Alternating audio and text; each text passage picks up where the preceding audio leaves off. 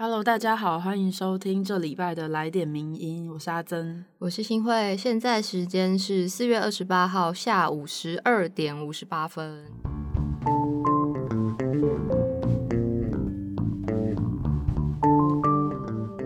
我回来了，哇，好感动！我的声音听起来是不是还是有一点点有大病初愈的感觉？有吗？我也不知道，我已经忘记原本的声音长怎样。就至少你上礼拜是跟现在，对你现在已经好很多了。对，现在是可以聊天的。对，总之这周不用再，我不用再孤军奋战。对，大家要好好保护身体。我发现不知道是不是年纪的关系，以前感感冒两三天就好了，但现在就是拖个一两个礼拜。嗯，你觉得是年纪的关系，还是是太累？我不知道，可能都有。你现在是在跟原因跟听友暗示说我们现在很累，对，现在身心俱疲，真的。然后最近虽然在这个很疲惫的状态，但是有收到一些听友们，可能大家有察觉我们的异状，然后就有捎来一些很感人的问候，我觉得真的很窝心。就有听友也有说什么，就是知道我们可能前阵子有同事离职啊，所以现在人力比较吃紧，就希望我们也不要。太累，这样才能一直录这个节目，不然哪天我们受不了的。如果不录的话，就 是不录了，不录。对，大家都都有损失。对，然后也有听友就是在 Apple Podcast 留言说，其实他就是默默的听名人放送也一年多了，然后就说，因为其实平常大家工作压力都很大，那如果还要花时间看文字，看一些很生硬的社会议题，其实是有点负担不了的，所以。刚好用听的这种方式，就是比较像是有人聊天分享的感觉。嗯，他觉得非常喜欢，他是没有说非常喜欢，我自己帮他超意听友，对对。但总之非常感谢，我们会继续努力用聊天的方式，对，跟大家更新一下社会议题。也觉得，哎，其实我们听友是不是跟我们也是走这种比较。低调型的哦，默默支持的，听了一年才来留言，这样我们觉得也很 OK，对，很棒，对。但如果大家愿意留言的话，我们也会很开心。没错，对。所以今天就是为回应各位听友呢，我们依然准备了三篇非常重磅、重磅，对，但是是的，对，但是我们会用比较平易近人的方式，再跟大家分析一下近期的时事。首先，第一篇是跟上周占据了各大新闻版面的一件事情有关，就是有一位民众他在脸书发文说一篇叫做《失去自由的九小时》，表示他自己在四月二十二号在中立的路上边走边吃早餐的时候，被警察拦下来要他接受盘查。那这位民众就问他说：“你为什么要盘查？”然后警察说：“我之前没看过你，因为你一直看我等等的理由，就要求他出示证件。”相信这个事件应该大家多多少少都已经有了解了。嗯，那今天这篇文章是我们的作者吴新颖写的《中立分局很蠢之争》，谈警察盘查发动要件与妨害公务罪。对这个很蠢，其实接下就是接下来我们要讲到的这个内容，因为当时那位民众就说他有点不满，所以就跟警察发生了争执，那也持续的质问说你为什么要怀疑我？可是这位警察就是一直都没有说他盘查的依据跟事由，所以最后这位民众就脱口说出一句，就说你真的很蠢，结果他就被警察压制在地上，然后逮捕，被以妨害公务罪送办。嗯，那我们就是要来讨论说，到底他说的这个妨害公务送办。有没有构成妨害公务呢？其实目前检方还是在侦查当中的，所以我们接下来不会太针对这个案件本身去讨论。但是我们想要讨论的是，就是这个盘查的法律议题到底是怎么样一回事？嗯，就是说警察到底可不可以这样子随意的在路上盘查民众呢？作者是说，在一个民主自由的国家，将人民拦下来，要求对方提出你的姓名跟证件，其实都是在干预人民的自由权跟隐私权。所以，我们的法律规范说，只有在符合法法律规定的要件之下，警察才能依照法定程序来要求人民配合盘查或临检。那警察盘查民众，他依据的法源是《警察职权行使法》的第六条。就是在公公共场所或者是警察可以合法进入的这些场所里面呢，只有在合理怀疑对方有犯罪嫌疑或有犯罪之余，或者是有与犯罪有关、有人身危害这些情况之下，警察才能对特定的民众进行盘查。对，那虽然在其他的条款里面有规定说，警察的长官有权去指定一些特定的场所来盘查，可是也不能空泛的，就是说，哦，我辖区里面的这一块，它可能其实跟防止犯罪或是维护公共安全无关的地点，我就随便的自意指定他说这一块就是警察可以任意盘查的地方。那在盘查的程序方面，就是过程中，人民其实是有权利知道说。你是依照哪一个法律的哪一条罪，然后什么原因来对我进行盘查的？嗯，也就是说，警察在执行盘查的临检的勤务上面的时候，必须要告诉这位人民他为什么会被受到怀疑，就是他是针对什么事情、嗯，什么事实而去怀疑他，然后进一步的盘查，以及也要告诉人民说他是依照哪一部法律的哪一条哪一款来盘查他。对，所以在以上盘查的实体跟程序要件都合法的情况下，我们就是人民才有义务提出证件跟告知姓名，否则其实是可以依照同样同样一条《警察职权行使法》的第四条第二项规定，是是可以当场直接拒绝的。那所以大家最关心的还是说，这一次这个案件里面，警察他是可以用妨害公务来送办这个民众的吗？对。不过我们前面有提到说，因为这个妨害公务的这个部分，检方还在侦查当中，所以我们接下来会举另外一个实际的例子来讨论这件事情。对，作者就是举了一个之前在新北市发生的案件，就是当时呢，警察接获了一个大楼住户报案，所以他们就来到那栋大楼的电梯跟大厅，对经过的民众发动身份盘查。那那位被盘查的民众就也乖乖的就提出身份证，可是警察就还是不断的跟着他，然后就询问他说：“哎，这栋大楼里是不是有人在怎样怎样啊？”所以民众就觉得说警察是不是在找麻烦？那最后就有点生气，所以就打了一一零要申诉。那在这个跟一一零通话的过程中，这位民众就转头问这位警察：“你叫什么名字？”但警察就拒绝了，所以民众可能也有点生气吧。他就用台语就骂他说：“操死啦！”这样，然后这个警员呢就认为民众辱骂公务员，然后就用妨害公务的罪名将他逮捕。那这个案例，就刚刚说到案例，其实是作者他当年在新北地检署服务的时候发生的一个案件。那当时作者是对这件案件做出不起诉的处分，也就是说，他认为被告不构成妨害公务。对，为什么呢？因为其实刑法里面。针对妨害公务罪章，它要保护的是国家公权力的正当执行，所以成立这个妨害公务罪的前提就是公务员有依法执行职务。那如果你今天不是合法执法的话，就等于你不是国家公权力的正当行使。所以，对于已经违法在先的公务员，你对他施暴或是侮辱的话，就不能成立妨害公务罪的罪名。所以也就是说，在这个案例里面，我们可以看到，是因为警察他当时并没有一开始没有依法执行盘查，所以即使被告骂他，也不会构成妨害公务罪。就是说，警察在一开始他是要依法执行的，之后才有可能发生所谓的妨害公务这件事情。那他一开始就没有依法，那后面。怎么样都不会构成妨害公务罪。对你可能会是别的，比如说伤害罪或者什么公然侮辱，但就不会是妨害公务。对。那我们最后呢，要再回到一下这次中立的这个你很蠢的案子来看。就是从警方提供给媒体的警员密录器的影片来看呢，这一位呃任意盘查的警察，其实当下是答不出他盘查的法源依据，他就不断的跟这一位民众强调说：“我没有看过你，我怕你是失踪人口等跟以上我们讲到的法定要件无关的一些说辞，甚至还自己曲解了法律，就跟他说，只要是公众可以出入的场所，我就可以临检你这样子的话，嗯。所以其实这个盘查的它实体的发动要件是充满疑问的，而且是没有完整它履行它的程序。这样的状况下，这个就是你很蠢案件的警员，他的行为。到底算不算是合法执行职务呢？嗯，以及说这个被盘查的民众他在被激怒的情况下说警察很蠢，这是不是属于合理评论呢？作者说他相信具有基本法治观念的公民心中自然会有一把尺。对，就是听完我们前面讲的这些之后，大家应该也可以判断一下他讲这个你很蠢到底有没有构成妨害公务，还有就是这位警察他的盘查到底有没有符合这些前面提到的要件，大家应该可以有一个清楚的判断。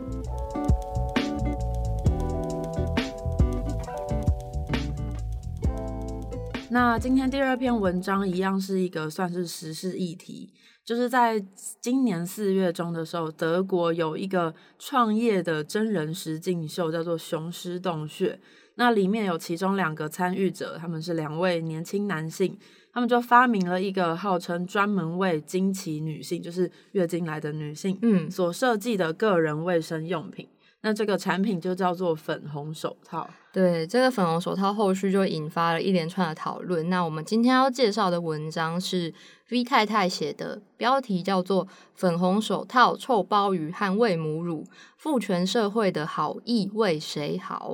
那刚刚说到这两个发明人，他们其实在节目上面介绍商品，然后想要招募投资，结果还真的成功了，让他们就是得到投资了。他们获得了一个。男性投资人以三万欧元的金额换取他们公司二十趴的股份。对，可是，在节目播出之后呢，这个粉红手套就在社群网站上引起德国女性的愤怒跟抗议。那虽然后来两位发明人在 Instagram 上面有发表他们的声明，但是还是没有平息大众的舆论，所以最后这个粉红手套就暂时的终止了生产跟销售。那为什么会引起德国女性的愤怒跟抗议呢？他们觉得粉红手套不是一个好的发明吗？其实粉红手套乍听可能不知道它到底在干嘛，但其实就它就是一副粉红色的一次性使用的乳胶手套。那它的功用是为了要让经期中的女性可以卫生又不引人注意的移除并丢弃棉条或卫生棉。那这些女性呢，可以在移除经期用品，也就是卫生棉之类的用品之前呢，先戴上手套，然后就是你拿拿完之后，再连着那个卫生棉一起用，把手套反折之后，就把它包在里面，所以这个手套就会变成宛如是一个小型的垃圾袋。那这时候你就可以无缝的包住那个棉条或卫生棉，然后甚至在他的示意图上面，他还示范了把那个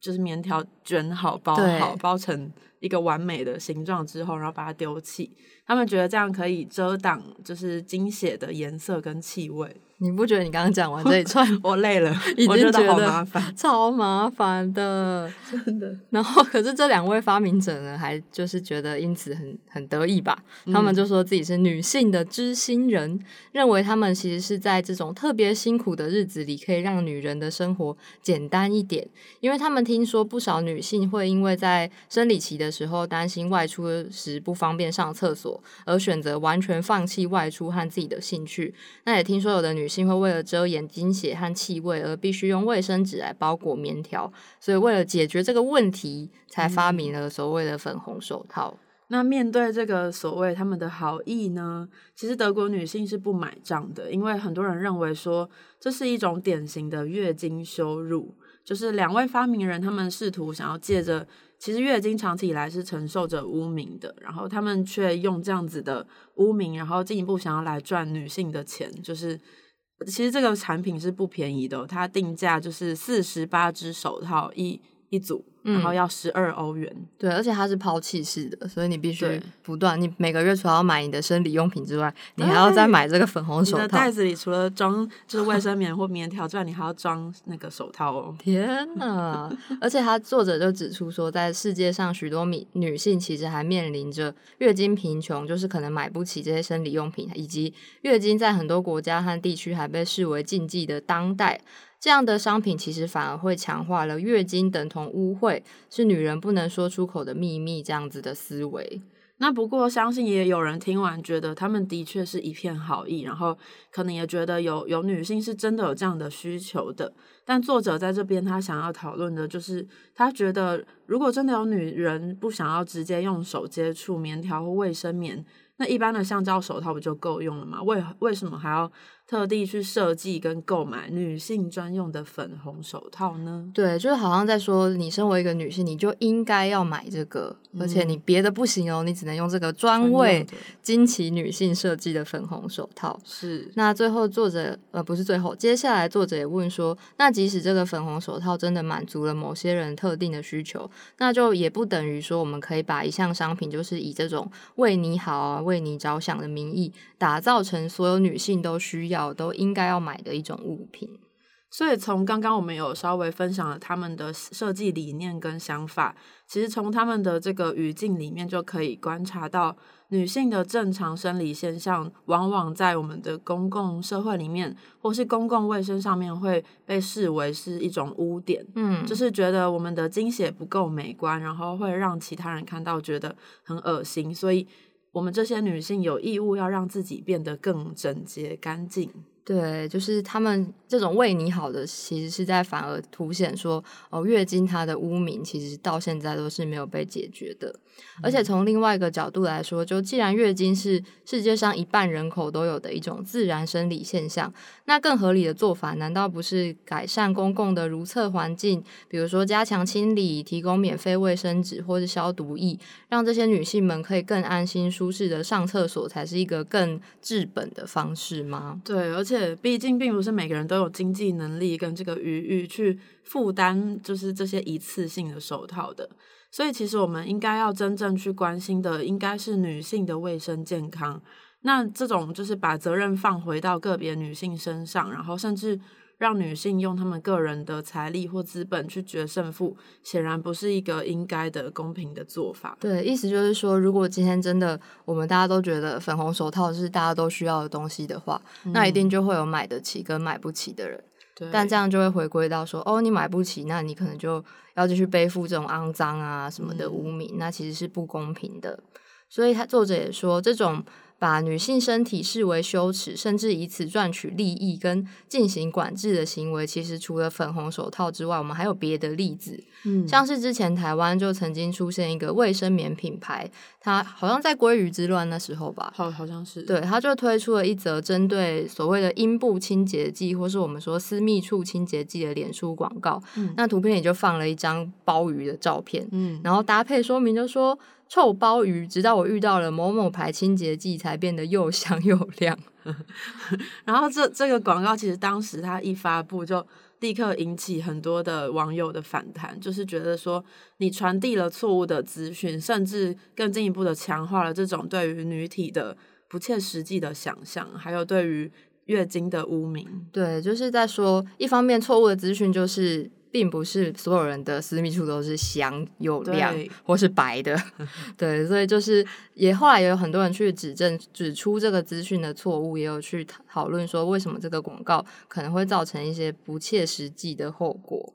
那作者也有提到另外一个例子，就是关于喂母乳这件事情，就是近期可以发现大家越来越把。喂母乳这件事情视为一种神圣的行为，甚至是觉得如果你是一个好母亲，你就应该要做到喂母乳这件事情。嗯，但同时呢，大家又会针对喂母乳的时候露出乳房的女性说她们太裸露啊，然后觉得她们不应该让别人看到这一面什么的。对，像之前就是因为有一位网红晒出了她在喂母乳的照片，是，然后就被骂了。就是说，你要喂小孩很好啊，但你可以不用让大家看，对，类似这样的言论。那所以作者最后就说，从粉红手套到阴部清洁剂，再到如何正确喂母乳，其实这些事件都反映出了我们目前的父权社会还是会认定自己是有资格指挥，然后教导女性要怎么理解、照顾、管理自己的身体跟我们的生活方式。也就是说，女人虽然我们是自己身体的拥有者，但往往却不能是决定者，因为父权社会很多时候会透过各种健康啊、卫生啊，或者说你要爱自己的这种话术，去试图说服女性用特定的方式。对待跟处理自己的身体，还有自己的生理经验。对，所以作者最后就有提出一件事，他就说他深切的希望，作为女性的我们能早日拿回身体的主动权。那或许这个第一步呢，就是可以从不为经血和乳房感到羞耻开始。嗯，刚刚又想到另外一个蛮常见的例子，就是卫生棉广告都会用。蓝色的蓝色的颜色去表示哦血。对，这应该也是一个长期大家也都知道的一个月经污想要试图让月经干净的、嗯的的一个形象。对，然后甚至还有人真的因此就以为 月经是蓝色的，我是有听过类似是阿凡达吗？是 血液都是蓝色吗？诶他们的血液是蓝色的吧？诶，这个我不确定。我记得是，好忘好了。，那就假设是。好，对，总之就是透过各式各样这些商品的发明啊，或者是一些话术，就让大家觉得说，哦，我好像应该要买这个，应该要买那个，但其实它背后会不会其实是一些想要对女性身体的管制呢？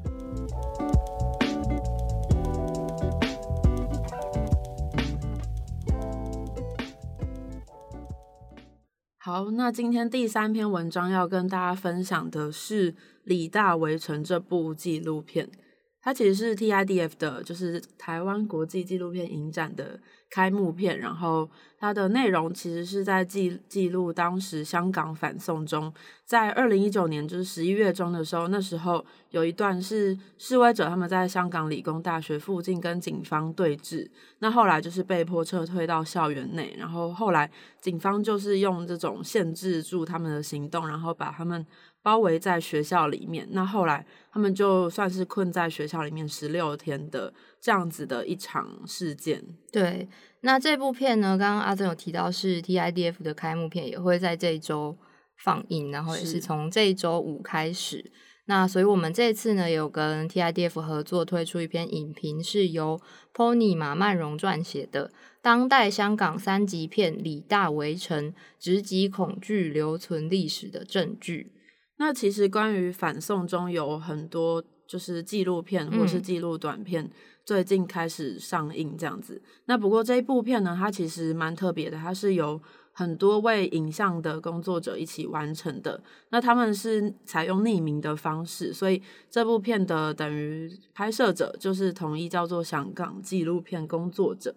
而且其实李大围城跟这个占领立法会，应该大家有听过这部片。它原本要在香港上映，但后来就被电检处，也就是电影报刊及物品管理办事处的电影科刁难，在上映之前就突然被评说他们是第三级电影，哇！所以这也是我们标题就是出现“三级片”这个词的来源。那被评为三级片呢，就会变成禁止十八岁以下的青少年观看。虽然蛮讽刺的，就是片中有很多参与者本身就未满十八岁，然后他们这个送到电检处审核的 DVD 被送回来之后，还被弄成了碎片。对，而且今年三月的时候，原本是有两场放映的，但是在上映之前就突然被香港的媒体指控说这部片散播仇视国家情绪，然后还说他们违反电影检查条例及港区国安法，然后就希望电检处禁播。结果殊不知后来还真的迫于压力就取消了放映。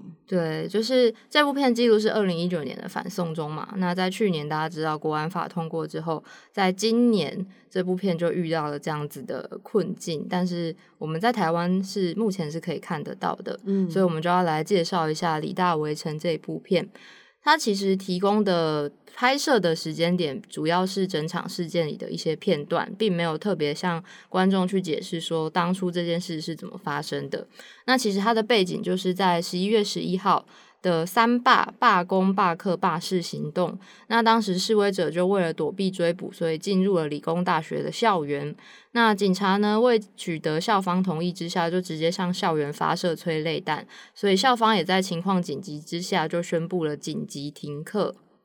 刚刚有说到这部片，它其实没有要呈现整场事件的可能来龙去脉，因为它想要着着重的方式是有别于比较新闻纪实影像的方式呈现，他想要呈现的是另外一种形式，就是他没有要讲前因后果，而是聚焦的在 focus 在这些手足们他们冲锋跟决策，然后还有这整整个中间过程的一些情绪的变化。然后想要鲜明的对比出围城之内的他们遇到的困局。对，因为二零一九年那时候，其实嗯，可能包括听友或者是我们，就是每天都关心着校园内的状况。但因为我们都是从外面得知片段消息来拼凑一些线索，所以其实不太能知道里面到底发生了什么事情。那在《李大围城》这部片里面呢，就透过影像传达出了这些人当时可能的煎熬，或者是受困多日，然后濒临瓦解边缘的身心状态，还有外部攻防的焦灼、内部决策的分歧、资讯流通不对等。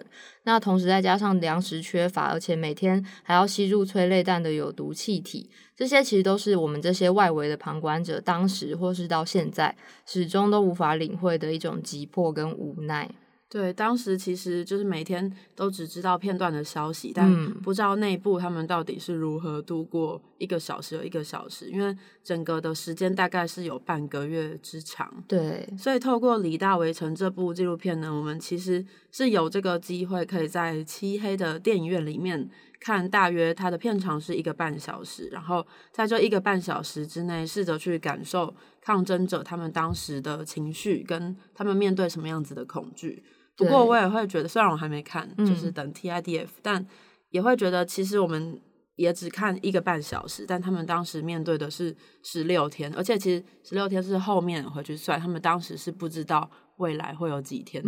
的那个未知的恐惧，而且甚至这十六天结束之后，面对的也可能就是你被逮捕，或者是更多更多难以预测的事情，是。对，那其实讲到《李大围城》这部片拍摄的过程，也遇到一些困难，因为不只是关于整场运动里面的一些焦急的氛围，对于这些拍摄者来说，这些影像可以被记录下来，其实是来自于他们愿意把自己的性命摆在最前线。因为其实所谓我们讲说，哦，可能抗争现场还是有新闻自由的，但其实并没有这么简单安全，也不如我们想象的这么的安全无虞。对，如果大家还记得的话，当时其实有很多的消息是很多现场的记者、采访者，他们也是一直受到警察的挑衅，甚至是攻击。例如说，大家还记得的话，就是有一位被橡胶子弹打到，然后导致他后来右眼失明的印尼的女记者，或者是有很多其他。被阻拦甚至逮捕的记者，其实都在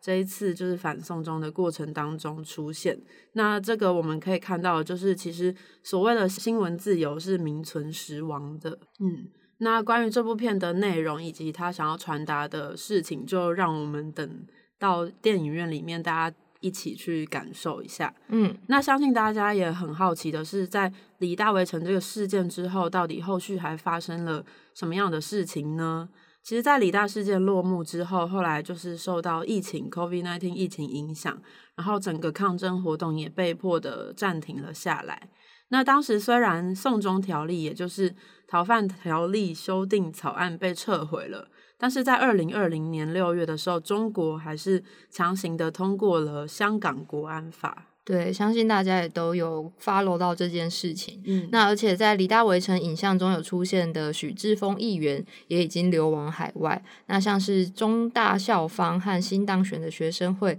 硕业内阁切割、暂停提供校内资源，还有寄出一些停学处分，也都是后来有再继续发生的事情。嗯，还有当时参与这个李大事件的学生，也许有些是在片中是可以看得到他们身影的。这些学生呢，他们也是陆续被以暴动罪的罪名遭到清算，甚至后来在今年的二二八那天，大家还记得的话，就是甚至有四十七位的民主派人士是在当天被控串谋颠覆国家政权，然后被收押的人，甚至后来就是进行了不眠不休的法庭审议。对，那其实不只是人们接下来遇到很多事，《李大围城》这部片也是遇到了很多波折，因为前面有稍微提到说，嗯，他在送审阶段被电检处要求要加上根据现行法律可能会构成刑事罪行，以及部分内容或评论亦可能未获证实或有误导成分的警告字句。那就像我们刚刚说的，电影分级被评为是第三级三级片。对，然后就是售票当天上映前售票的时候，原本要卖票，然后很多人要排队买票，结果当天就是被媒体文汇报还有大公报联手攻击，然后后来就就停止这个上映了。然后而且当时负责的这个高仙电影的创办人曾丽芬呢，她也被贴上了支持港独的标签，甚至发行商叫做影艺志，他们也被就是一直针对这样子，这些都是后续的发生的事情。嗯，所以讲到这边，大家还会觉得说政治归政治，艺术归艺术吗？这好像也是之前的 某些议题大家会提到的事情。是，就是一再的证明了，其实政治跟艺术或其他任何东西是。是全部混在一起的，对你无法轻易的把他们脱开来讨论。没错，那最后呢，也就是其实这件事情到现在也，因为它也不只是个纪录片，它也是真真实实发生的事情，这样，所以这件事情到现在也没有一个答案。那大家心中应该也是有很多的难解的情绪跟愤怒或是无奈。不过最后还是要送给大家一句话，这也是他们在获得阿姆斯特丹纪录片影展的最佳剪接这个奖的时候发表的感言，就是他们说盼望终有一天电影能除去这个马赛克，就是电影中这些人他们的马赛克，嗯，然后让这些每一双勇敢捍卫着自由的眼神都能被看见。当集权政府企图扭曲我们的历史，我们每一个人都有责任去还原、记住和传递下去。对，以上就是香港纪录片工作者他们在阿姆斯特丹纪录片影展获奖时候所说的话。然后，刚刚我们也说，这部片会在台湾国际纪录片影展是台湾首次的大荧幕放映。虽然我不确定现在还有没有票了，嗯，但是当时也是就一票难求，秒杀这样。对，所以如果大家听到有兴趣的话，可以再去看一下有没有机会买到票。那如果没有的话，就是透过这一篇文章，相信大家也会稍微更加了解《李大围城》这部片里面包含的精神跟他们的诉求。如果大家真的很想要，突然想到很想要就是关心《李大围城》或是看这部片，但是没有票的话，嗯，也许可以去看就是入围奥斯卡纪录短片的《不割席》，对，就是网络上都找得到。没错，是。那今天以上就是这三篇文章来跟大家分享我们这周的一些。重要的时事议题，也感谢大家，其实都默默的在收听跟 关心我们，我们就是非常的开心，我们心里也都默默的惦记着各位听友们，所以今天在吃午餐之前就跑来录音了。对，大家要记得吃饭哦。那我们下礼拜同一时间也会继续带给大家来点名音。嗯，今天节目就到这边，下周再见。我是新辉，我是阿珍，拜拜，拜拜。谢谢你的收听，更多内容请上名人堂网站。